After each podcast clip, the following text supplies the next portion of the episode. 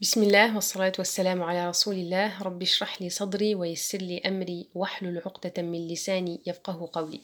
Bienvenue à toi, c'est Kautal, tu es dans ton podcast Maman Lideuse, le podcast qui t'aide à lier ta mission de maman à ta mission spirituelle.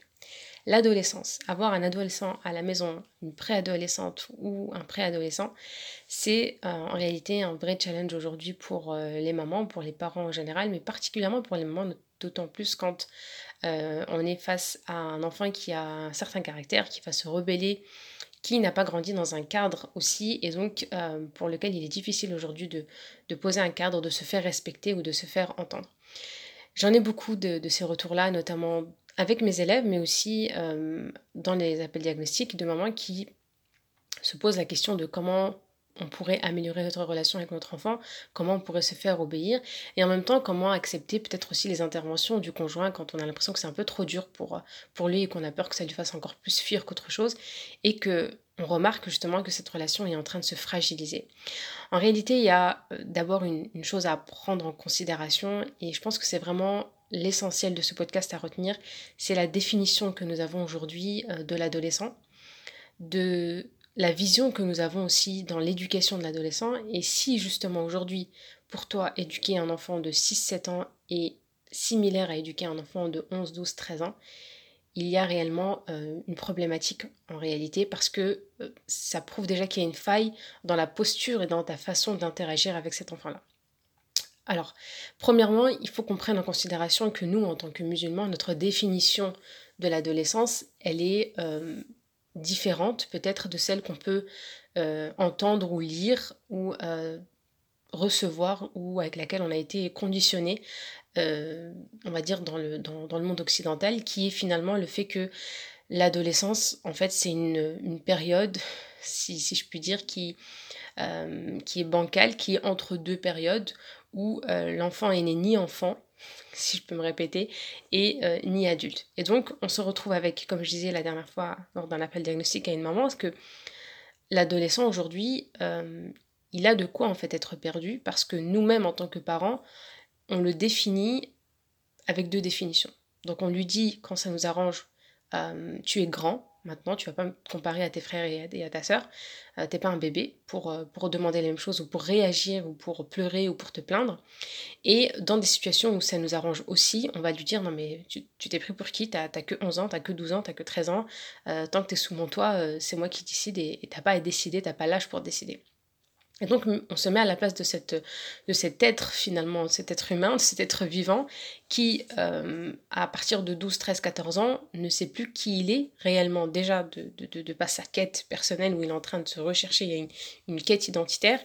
Et en même temps, dans son environnement, donc ses repères principaux qui sont son père et sa mère, euh, c'est euh, le ping-pong. C'est-à-dire que parfois on l'envoie à ses frères et sœurs qui sont 5-6 ans de moins que lui, et parfois on lui dit mais euh, t'as rien à voir avec nous parce que nous on est, on est tes parents et c'est nous l'adulte. Et donc on ne peut que euh, comprendre que on, est, on a des jeunes aujourd'hui qui ne savent plus qui ils sont, qui ne savent pas comment se comporter, qui vont justement avoir un comportement parfois d'enfant et parfois d'adulte. Parce que c'est en, réalité nous en tant que parents qui l'amenons et la société en général vers cette, euh, cette, cet aller-retour en fait entre l'enfance et l'âge adulte. Et là, on comprend que nous, en tant que musulmans, c'est pas la posture qu'Allah a voulu pour nous, parce que en réalité, quand tu, quand tu observes et que tu prends un peu de recul, tu vois que c'est injuste en fait comme situation et comme statut.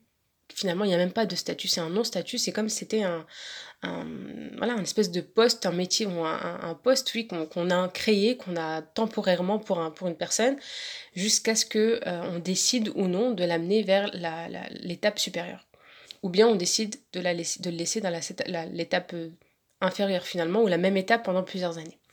Et donc, en tant que euh, musulman, en tant que musulmane, on se rend compte que si Allah subhanahu wa ta'ala, il a quel, quel, statut Allah a donné subhanahu wa à cet enfant-là, à cet, à, cet, à cet être humain, à cet être vivant, à cet adulte finalement spirituel. Donc, en tant que musulman, une fois que nous sommes pubères, nous sommes adultes, nous sommes responsables spirituellement, c'est-à-dire que les livres s'ouvrent et les anges notent et commencent à écrire tout ce que euh, la personne, donc tout ce que le croyant ou la croyante va commencer à mettre en place et euh, quelle action, quelle adoration, quel, péché, etc. euh, vont être mis en place. Là, on comprend que, en fait, l'enfant avec lequel j'interagis, moi, je le vois comme un enfant et donc je ne lui donne pas cette responsabilité, mais ton créateur, subhanahu wa ta'ala, il lui donne exactement les mêmes responsabilités que toi. C'est-à-dire qu'un enfant de 13, 14, 15 ans qui est pubère, et donc qui a tous les signes de la puberté, a le même statut devant Allah Azzawajal, a le même statut spirituel que toi et ton conjoint. Et là, on comprend qu'on a plutôt intérêt à changer notre façon d'éduquer, notre façon de cadrer, notre façon d'orienter, de conseiller et d'inviter nos enfants. Parce que on se dit en fait qu'on n'est pas juste avec un enfant de 5-6 ans qui est en train d'apprendre et qui chemine vers une spiritualité, mais on est face à un être humain, face à un être, une créature d'Allah Azzawajal, face à un croyant et une croyante qui sont euh, jugés euh, et responsables de leur acte. Et de ce fait, moi, je suis responsable de ce que je leur ai transmis, ce que je ne leur ai pas transmis volontairement. Et je suis aussi récompensée pour ce que je leur ai transmis ou non. Et là, c'est beaucoup plus intéressant pour nous de nous dire que, si moi je mets en place tout ce qu'il faut pour que l'enfant prie, pour qu'il puisse créer une relation avec le Coran, quand je parle d'une relation avec le Coran, encore une fois, on comprend qu'aujourd'hui, il y a une difficulté à ce que les jeunes aillent vers le Coran pour certains, pour certains jeunes. Et ça, on en parlera un, peu plus aussi dans, dans ce podcast-là, mais juste de façon, on va dire, introductive, parce que c'est un sujet qui demande beaucoup de temps. Mais on se dit que si j'arrive au moins à créer une relation saine avec le Coran, avec la prière, avec Allah avant tout, je suis récompensée pour chaque acte. C'est-à-dire qu'à chaque fois que ton fils ou ta fille ouvre le mushaf, à chaque fois qu'il se prosterne, ta balance s'alourdit également en même temps que la sienne. Et c'est vraiment là où on doit se dire, on a tout intérêt à nous engager, à nous investir. Et que finalement, l'éducation, c'est un peu comme si je vous disais, vous devez prendre un traitement. Vous avez une certain, certains symptômes et on vous demande de prendre un sirop qui est désagréable. Mais vous savez qu'en prenant ce sirop-là, vous allez il est là à guérir. On sait que le sirop, le fait de le prendre, de se lever, de le prendre à certaines heures, euh, avec une certaine hygiène de vie, etc., c'est, ça demande un effort, ça demande de la persévérance, ça demande de la patience. Mais on sait que les résultats sont là et on voit que les symptômes diminuent de plus en plus. En réalité, avec l'éducation, c'est exactement la même chose. Vous allez avoir des symptômes, vous allez avoir des difficultés, des épreuves, pas le comportement de vos enfants, leur, leur façon de parler, leur façon d'agir, leurs occupations, leurs passions, leurs fréquentations, etc. Et ce sont les symptômes. Mais pour pouvoir atténuer ces symptômes jusqu'à les faire disparaître, il va falloir prendre ces remèdes-là qui sont finalement des actions que nous, on doit mettre en place en tant que parents. Donc, que ce soit donner du temps, s'investir, s'instruire, euh, s'engager, euh, partager des moments avec eux, créer des souvenirs, créer une réelle relation avec nos enfants pour qu'on puisse diminuer ces symptômes-là et que se dire que ben, en fait, les symptômes ils vont pas disparaître euh, tout seul. On va pas attendre que l'enfant s'améliore tout seul et qu'il change tout seul, mais qu'il a vraiment besoin, nous en tant qu'adultes, et repères finalement pour l'enfant et modèles de euh, contribuer finalement à ce changement-là et de, s'investir et donc de galérer entre guillemets parce qu'on n'a rien sans rien comme on dit et qu'il va falloir mettre en place des, des actions pour pouvoir avoir des résultats finalement différents. Et donc on part du principe que l'adolescent en islam, c'est un croyant, une croyante, c'est un serviteur d'Allah. C'est euh, comme pour toi, en fait, il est soumis aux euh, actes d'adoration d'Allah, il est soumis à l'obéissance d'Allah, il est soumis à son Seigneur et à son Créateur. Et il lui doit une adoration. Et là, on compare, et là, je t'invite aujourd'hui à observer en fait ton quotidien. Et le quotidien de ton adolescent. Est-ce qu'aujourd'hui, ton adolescent, il a une occupation euh, seulement mondaine, dans le sens où euh, tout ce que toi tu veilles à faire pour lui, c'est renouveler sa garde-robe, c'est renouveler ses jeux, c'est renouveler euh, sa chambre, c'est renouveler sa maison, renouveler, etc. etc. Ou est-ce que tu penses plus et que, ou bien juste à sa juste valeur, à renouveler finalement sa foi comme la tienne finalement euh, a besoin d'être renouvelée? Et là, je vais partir d'un hadith du prophète salam qui nous montre et qui nous démontre bien que notre foi, elle a tendance à s'affaiblir au milieu des préoccupations quotidiennes. C'est pour ça que là, je t'invite vraiment à observer quelles sont tes préoccupations quotidiennes à toi et quelles sont les préoccupations quotidiennes de ton enfant. Et là, c'est important de le faire avec eux de se poser, de dire, ok, on va essayer de mettre à plat un peu tes journées et quelles sont tes préoccupations quotidiennes. Parce que quand on parle des hadiths du prophète où Allah va nous demander le jour du jugement où est-ce que nous avons dépensé le temps dans notre jeunesse, on parle de cette jeunesse-là à 14 ans, 15 ans, 16 ans, c'est une jeunesse. On n'attend pas 30 ans, 40 ans, 30 ans, 40 ans, 50 ans, on commence, on n'est plus dans la, même jeunesse, on n'est plus dans le même mode de vie. dans le même stade et l'évolution de, ce cycle de vie-là. On arrive plus des 60, finalement, on a dépassé la moitié quand même euh, de la durée de vie euh, de la communauté du Prophète qui dit que la communauté, ma communauté vivra entre 60 et 70 ans. Donc quand on parle de 60-40 ans, on parle pas de ça. C'est-à-dire que là, au moment où nous, on est plus responsable, on dit à nos enfants, bah écoute, tu fais ce que tu veux de ta vie, tu dépenses ton temps comme tu veux. Mais c'est vraiment là la vraie jeunesse sur laquelle ils vont être interrogés et sur laquelle nous aussi, on va être interrogés. Donc c'est là, tant qu'il est sous mon toit et que c'est moi qui gère un peu ses préoccupations, c'est aussi moi qui les finance. C'est aussi moi qui paye ces, ces occupations-là. Quand on parle d'occupations aujourd'hui, principalement, ce sont les jeux vidéo, c'est Internet, euh, c'est le téléphone. Donc aujourd'hui, clairement, les personnes qui sont responsables de ces préoccupations-là quotidiennes, c'est aussi nous les parents. Donc c'est qui qui paye la Wi-Fi, c'est qui qui paye les abonnements, c'est qui qui paye le matériel, etc. Les, les, les plays, les PS, la télé, les ordi, les téléphones, c'est nous les parents. Donc on est aussi responsables et impliqués dans ces préoccupations-là du quotidien. Le prophète sallam nous dit la foi s'use à l'intérieur du cœur comme s'use le tissu. Ainsi demandez à Dieu de renouveler la foi dans vos cœurs. Donc l'idée c'est de se dire, moi à partir de ce hadith-là du prophète je regarde quelles sont les préoccupations comme on a dit, et je prends conscience que la foi, elle s'use à l'intérieur du cœur. Elle s'use par justement soit une insouciance, soit de fait euh, par sa nature en fait, par sa fitra, elle va commencer, elle va s'user dans le temps comme s'use un tissu. Et là, on voit la, la, métaphore, la métaphore pardon, que le prophète nous donne. Ainsi, demandez à Dieu de renouveler la foi dans vos cœurs. Donc, on demande à Allah de renouveler notre foi et on demande aussi, on invite nos enfants à être dans cette action-là parce qu'ils sont tout comme nous finalement exposés à cette usure de leur foi dans leur cœur. Donc, on prend conscience que ce qui se passe en fait et cette, cette insouciance finalement de, l'enfant euh, pour lequel nous on se dit oui mais mes enfants ils sont loin d'Allah, ils sont, ils sont pas assidus dans leur prière, etc. Euh, on prenne conscience qu'ils ont une foi comme nous et que cette foi, quand elle est en train de dévier et qu'elle n'est pas assez attirée par les adorations et que c'est difficile pour elle, ce n'est pas par euh, euh, toujours parce que c'est volontaire ou parce qu'on n'a pas envie d'aller vers Allah Azzawajal, mais parce qu'on est faible et qu'on a une foi qui a besoin d'être entretenue. Et c'est là où on se dit comment j'entretiens la foi de mon enfant? Est-ce que je suis plus dans l'entretien, quand je vous ai matériel, où j'entretiens sa chambre, j'entretiens ses affaires, j'entretiens ses baskets, j'entretiens tout ce qui est euh, finalement mondain, et je suis focalisée que sur ça, parce que c'est aussi important, mais est-ce que c'est que ça? Ou est-ce que je me dépense et je me fatigue énormément sur ça? Ou est-ce que j'ai aussi un quota dans la journée, un pourcentage? Où je me dis là je suis en train de renouveler sa foi, je, dois finalement nourrir cette foi-là comme je nourris, euh, je le nourris avec euh, des aliments, avec des repas, avec euh, des jeux, etc. moi je vois beaucoup de parents qui se disent oui mais ils sont jeunes, ils ont besoin de jouer et c'est ok.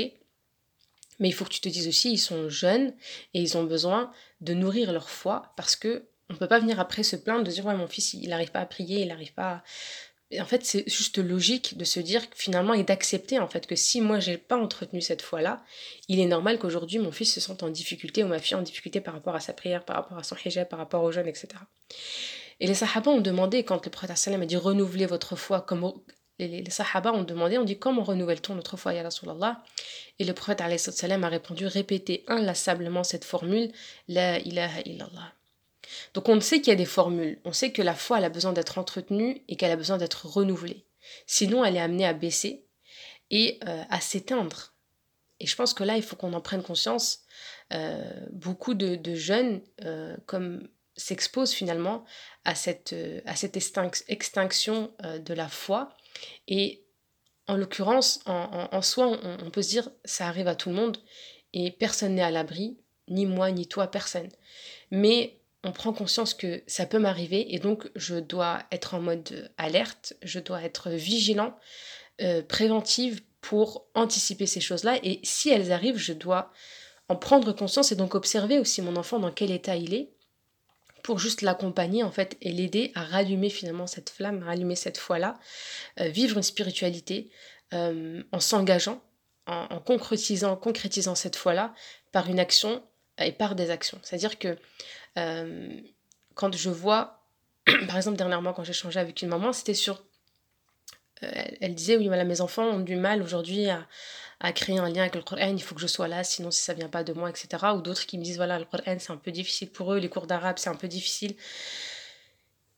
Et en parallèle, quand on parle du quotidien, c'est des enfants qui sont exposés plus de 5-6 heures par jour euh, aux écrans, aux jeux vidéo. Quand on parle de jeux vidéo, il y a jeux vidéo, il y a jeux vidéo. Quand je parle d'écran, il y a écran, écran. Il y a des personnes qui, machallah, euh, euh, utilisent les écrans à bon escient et donc ont su orienter leurs jeunes et leurs enfants vers une utilisation très intelligente et productive des écrans. Et donc, c'est des, des enfants aujourd'hui qui font du codage, qui créent des applications, qui créent des sites qui sont même indépendants financièrement et donc qui ont fait déjà un projet de vie à partir des écrans. Et ça, c'est vraiment le travail vers lequel moi j'invite mes élèves à faire et donc je les oriente par rapport aux qualités et au, potentiel de chacune euh, pour qu'elles puissent savoir comment remplacer ça euh, par autre chose. Et c'est vraiment un travail que j'aime beaucoup faire avec elles.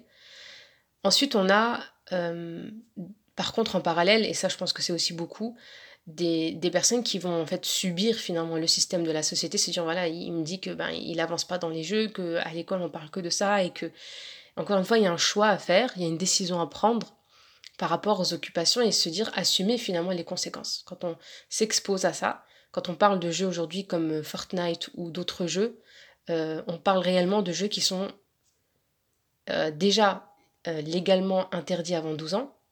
Donc si on reste juste sur le côté de notre droit et devoir de citoyen et de parents par rapport à leur enfant, on est déjà dans une illégalité quand on, quand on, quand on les expose à ces jeux-là avant 12 ans, et la majorité, c'est avant 12 ans.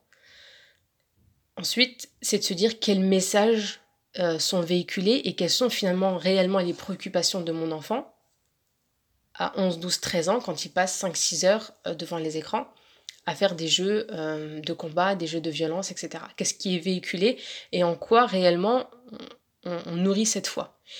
Et en fait, on est juste en train de créer inconsciemment un, espèce de voile entre le cœur euh, de, l'être, de, l'enfant qui est croyant, et son créateur.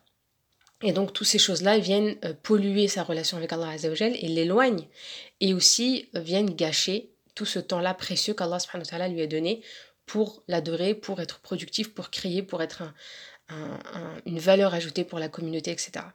Donc en fait, il faut qu'on se dise, ok, comment je fais J'observe déjà le quotidien et je commence à checker en fait quelles sont les occupations qui sont nocives pour mon enfant et quelles sont réellement celles qui ont peut-être un impact sur euh, l'usure de sa foi.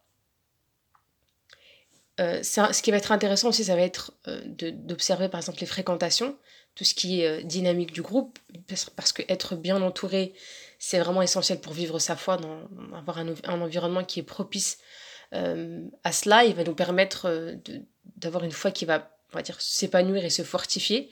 Donc c'est réellement important et subhanallah, et le prophète a dit chacun a la même intensité de foi que son ami le plus intime. Choisissez donc vos amis avec soin.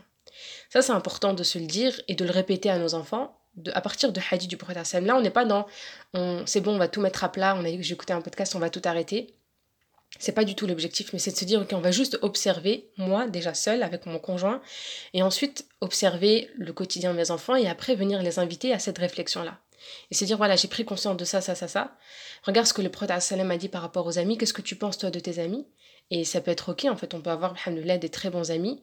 Euh, et se dire, voilà, peut-être que cet ami-là avec lequel tu sens que tu es bien, quand tu viens à la maison, vous, allez prier, etc. Peut-être on va essayer de trouver plus de temps à passer avec cet enfant-là, créer plus de, moments, de soirées, etc. pour pouvoir euh, se, retrouver. Euh, ensuite, viennent après tout ça la prière, la récitation du Coran, l'apprentissage du savoir comme, comme les autres disciplines, qui viennent aussi nous aider en fait à fortifier les liens dans, dans, une relation, mais aussi à nous rapprocher d'Allah Azzawajal.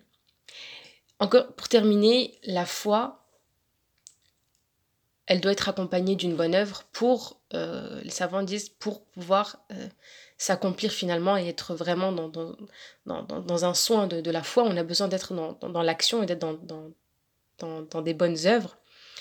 Et à chaque fois que la foi elle est citée dans le Coran, on a juste après l'obligation d'agir qui est rappelée par Allah Azzawajal. Donc, on comprend euh, à travers les savants que dans le tafsir du Coran, quand Allah parle de la foi et qu'il nous invite à entretenir cette foi-là et la nourrir, il nous invite tout de suite à agir. Donc, la foi, c'est pas seulement, euh, on dit, ouais, la foi, c'est dans le cœur, c'est, Alhamdoulilah, j'ai la foi et. Non, ça suffit pas en fait juste de la voir et de la ressentir. Il faut qu'on agisse par des actions. Et c'est là où on a souvent des jeunes qui sont en difficulté parce que les parents ne comprennent pas ce qui se passe. Mais en fait, la maman, elle est, machallah, elle a une foi, elle est pratique. Donc elle est dans l'adoration, elle prie, elle lit le Coran, elle a des cours. Et en parallèle, elle comprend pas pourquoi son fils est en décalage avec elle ou elle ne l'accepte pas. Mais si on regarde les actions, elles, n'ont rien à voir. C'est-à-dire que toi, tu chemines vers ton Seigneur avec des actions quotidiennes, etc. Et tu as un rituel, tu as, ta routine après le fetch, etc., etc. Et donc c'est normal que tu arrives à un certain niveau et que tu, tu vois ce décalage chez ton enfant. Mais l'idée, c'est de se dire, quelle action je pourrais essayer d'inviter mon enfant à faire? Quelle action on pourrait le, dans laquelle on pourrait le challenger pour qu'il puisse justement nourrir cette foi lui aussi et l'entretenir. Parce que c'est là, quand on lui dit il faut que tu manges bien pour pouvoir aller au foot, il faut que tu révises euh, pour réussir ton examen, on le sait, on sait très bien qu'aujourd'hui, un enfant, s'il ne révise pas ses, devoirs de maths, etc., et s'il va aller au devoir, il ne va pas réussir.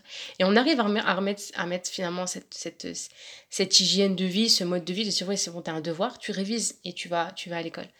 C'est exactement la même chose en fait avec la foi, tu, si toi, ton objectif en tant que mère, c'est qu'il nourrisse sa foi, il faut que tu penses aussi à ces devoirs, entre guillemets, euh, de routine ou euh, de, moments que tu peux créer toi-même pour qu'il y ait des actions pour que cette foi-là puisse se nourrir.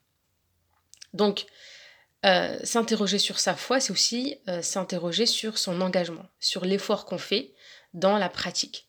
Et l'imam Hassan Basri disait La foi, ce n'est pas une simple prétention ni une vague parure, mais c'est ce qui est enraciné dans le cœur et confirmé par les actes. Donc on comprend qu'il y a besoin d'actes pour pouvoir être aligné finalement avec cette foi-là et pouvoir ensuite se dire oui, est-ce que là peut-être mon, fils a un problème avec ça, avec ci, avec ça. Mais il faut vraiment que vous puissiez déjà commencer à observer votre quotidien pour voir est-ce que euh, je comprends en fait d'où vient la faille finalement et, c'est normal aujourd'hui que mon fils ou ma fille se retrouvent dans cette situation parce que en parallèle, il n'y avait pas forcément euh, une ligne de conduite, une stratégie, un plan d'action pour entretenir cette foi-là. Omar ibn al-Khattab disait Jugez-vous vous-même avant d'être jugé, et pesez vos œuvres avant qu'elles ne soient pesées, car votre jugement de demain sera plus facile si vous faites aujourd'hui votre examen de conscience, et préparez-vous pour le jour où vous présenterez devant Dieu et rien ne vous sera caché. Donc réaliser son examen de conscience aussi, c'est quelque chose qui est intéressant à faire pour soi, mais aussi pour nos enfants, et les inviter à, cette, à cet examen de conscience, parce que, encore une fois, l'adolescent, il va pas accepter euh, qu'on vienne à chaque fois voilà, qu'on vienne lui dire toi tu fais pas ci, toi tu fais pas ça, toi tu fais pas ça. L'idée c'est que quand tu seras pas là, il va pas prendre conscience de ça et c'est pas l'objectif. Comme je disais à certaines mamans, oui, mais j'ai le contrôle parental, j'ai le contrôle parental, ou parfois beaucoup n'ont pas le contrôle parental, mais l'objectif en tant que maman musulmane et maman leaduse, c'est qu'on puisse créer cette, ce contrôle divin en fait, qu'on puisse créer et, et, et, de façon naturelle et inconsciente et ressentir la présence d'Allah Azzawajal quand on est devant un écran. Parce que si on a habitué l'enfant à se dire bah t'inquiète pas, de toute façon j'ai le contrôle parental, tu pourras rien faire, c'est une protection et c'est le minimum qu'on puisse faire, mais c'est pas l'objectif en tant que maman lideuse et qui, qui, qui, veille à allier sa parentalité avec une spiritualité et qui veut amener ses enfants vers cette spiritualité. On a besoin de créer cet examen de conscience. On veut que notre adolescent, qui est finalement responsable de ce qu'il regarde, et ça c'est important, euh, de, la, de la pub qui va passer, de, la femme dénudée ou de, quelle que soit la chose, la scène qu'il va observer, il va être responsable et ça va être écrit sur son livre, de se dire moi j'ai besoin que quand je ne suis pas là et que contrôle parental ou pas, il faut qu'il ait cet examen de conscience, cette remise en question tout de suite, se dire non, il faut que je ferme la fenêtre, il faut que je, faut que je zappe, il faut que je...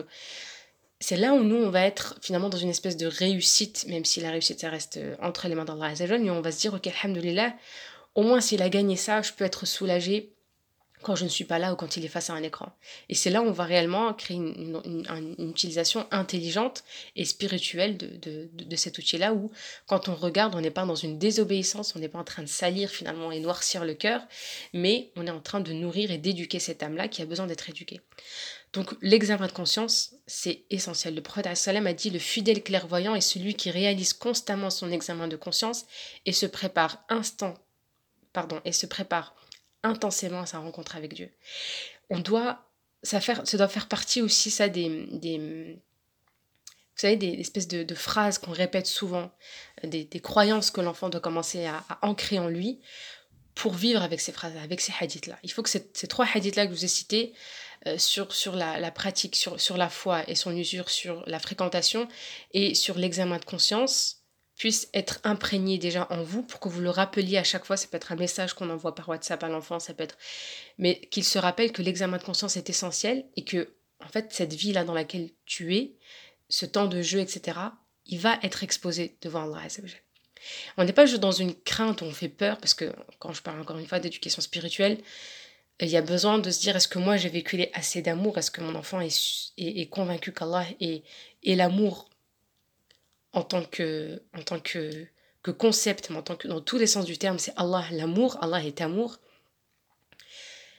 Et euh, de se faire accepter, comprendre et conscientiser qu'il n'y a pas d'injustice par rapport à ça et que on n'est pas seulement axé euh, châtiment et, et, punition, mais qu'on est surtout axé récompense. C'est-à-dire qu'il est récompensé, le croyant est récompensé pour le regard qui va baisser, pour l'effort qu'il va, qu'il va mettre en place, combattre l'âme qui va combattre pour ne pas tomber dans cette désobéissance-là.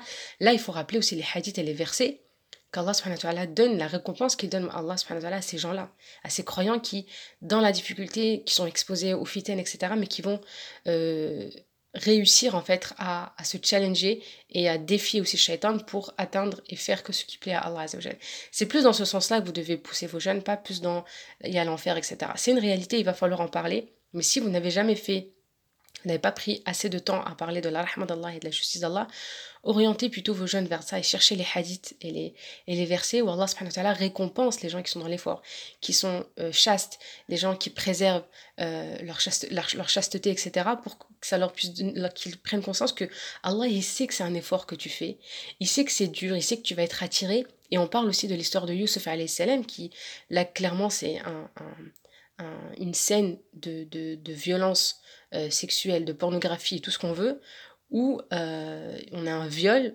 qui la scène elle est détaillée dans le Coran. Et ça aussi c'est un exemple à, prendre en considération. C'est une femme qui vient, qui, euh, qui se, qui se, qui s'invite et qui impose en fait au, prophète Yusuf d'être, de voilà, de tomber d'agir, de passer à l'action, de le séduire et de le mettre et de le faire tomber dans le péché. Et là, on parle de toutes les phrases et tous les versets que Youssef salam, à travers la parole d'Allah va, va, va, dire et va prononcer pour se préserver. Ça, c'est un exemple aussi à, à mettre en avant aux jeunes pour qu'ils puissent prendre conscience que là, en fait, quand je parle, c'est pas pour moi, mais c'est réellement sa responsabilité spirituelle ça demande beaucoup de, de, de, réflexion et beaucoup de, voilà, de, suivi. Et ça peut être personnel, personnel pour chacun d'entre vous, mais je vous donne vraiment les, les lignes de conduite euh, de façon générale, mais juste pour vous montrer encore une fois comment euh, tu, tu peux percevoir, toi, la spiritualité de ton fils et te plaindre de, ses, de son désengagement, de son désintérêt par rapport à, sa pratique. Mais en réalité, en profondeur, si on regarde l'iceberg réel, il y a d'autres choses qui sont à mettre en évidence et qui sont à, améliorer, à approfondir au quotidien, Inch'Allah. Voilà, c'était euh, le sujet de ce podcast de cette semaine. J'espère, Inch'Allah, que ça, ça t'aura permis d'avoir une meilleure clarté par rapport à, l'adolescence et, la, spiritualité. C'est vraiment un onglet, comme j'ai dit, par rapport à, parmi des, centaines d'onglets. N'hésite pas à réserver un appel diagnostic si, euh, si tu as besoin voilà, d'éclaircissement et de, de, mettre ça, on va dire, de façon plus personnelle euh, sur, ton, sur ton cas avec, euh, avec tes enfants, Inch'Allah. Et je te dis à très bientôt, Inch'Allah. Assalamu alaikum.